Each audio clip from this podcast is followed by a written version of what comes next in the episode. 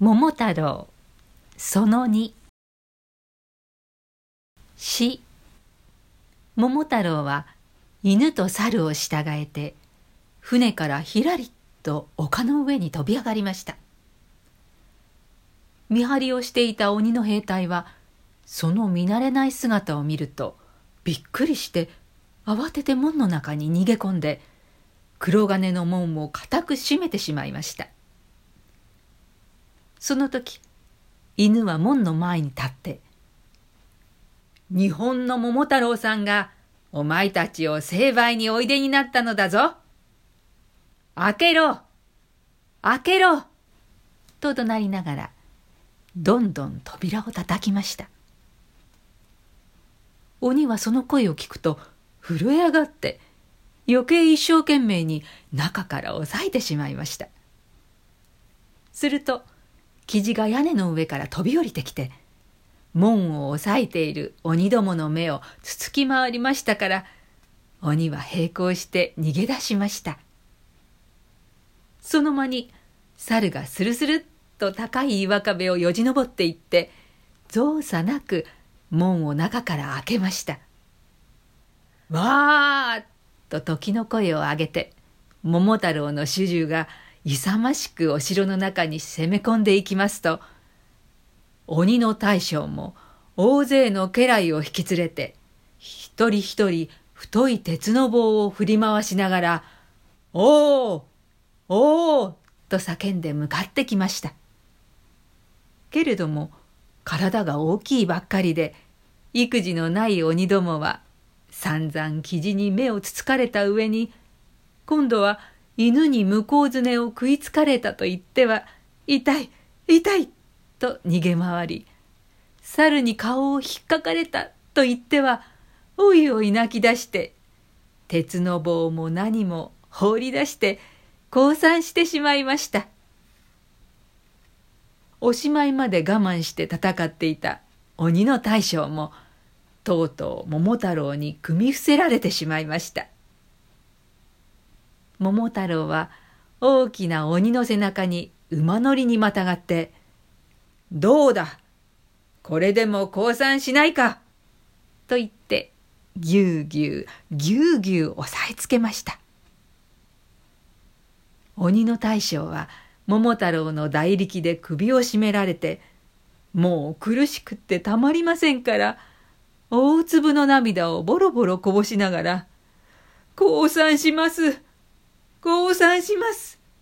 命だけはお助けください」その代わりに宝物を残らず差し上げます。こう言って許してもらいました。鬼の大将は約束の通り城から隠れ蓑に隠れ傘打ち出の小槌に如意宝珠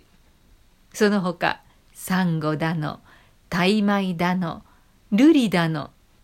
世界で一番尊い宝物を山のように車に積んで出しました。桃太郎はたくさんの宝物を残らず積んで三人の家来と一緒にまた船に乗りました帰りは行きよりもまた一層船の走るのが早くって間もなく日本の国に着きました船が丘に着きますと宝物をいっぱい積んだ車を犬が先に立って引き出しましたキジが綱を引いて猿が後を押しました。えんやらさ、えんやらさ。三人は重そうに掛け声をかけかけ進んでいきました。うちではおじいさんとおばあさんが変わる変わる。もう桃太郎が帰りそうなものだが、と言い、首を伸ばして待っていましたそこへ桃太郎が三人の立派な家来に分取りの宝物を引かせてさも得意らしい様子をして帰ってきましたのでおじいさんもおばあさんも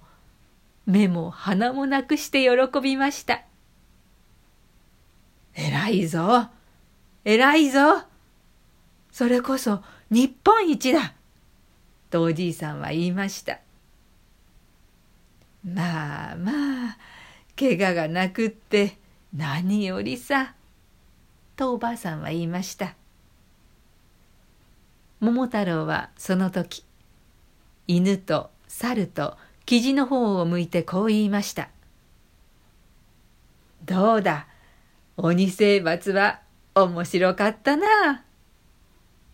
犬は「ワンワン」と嬉しそうに吠えながら前足で立ちました。猿は「キャッキャッ」と笑いながら白い歯をむき出しました。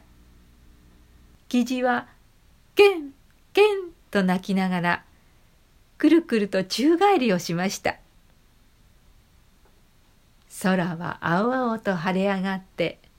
お庭には桜の花が咲き乱れていました。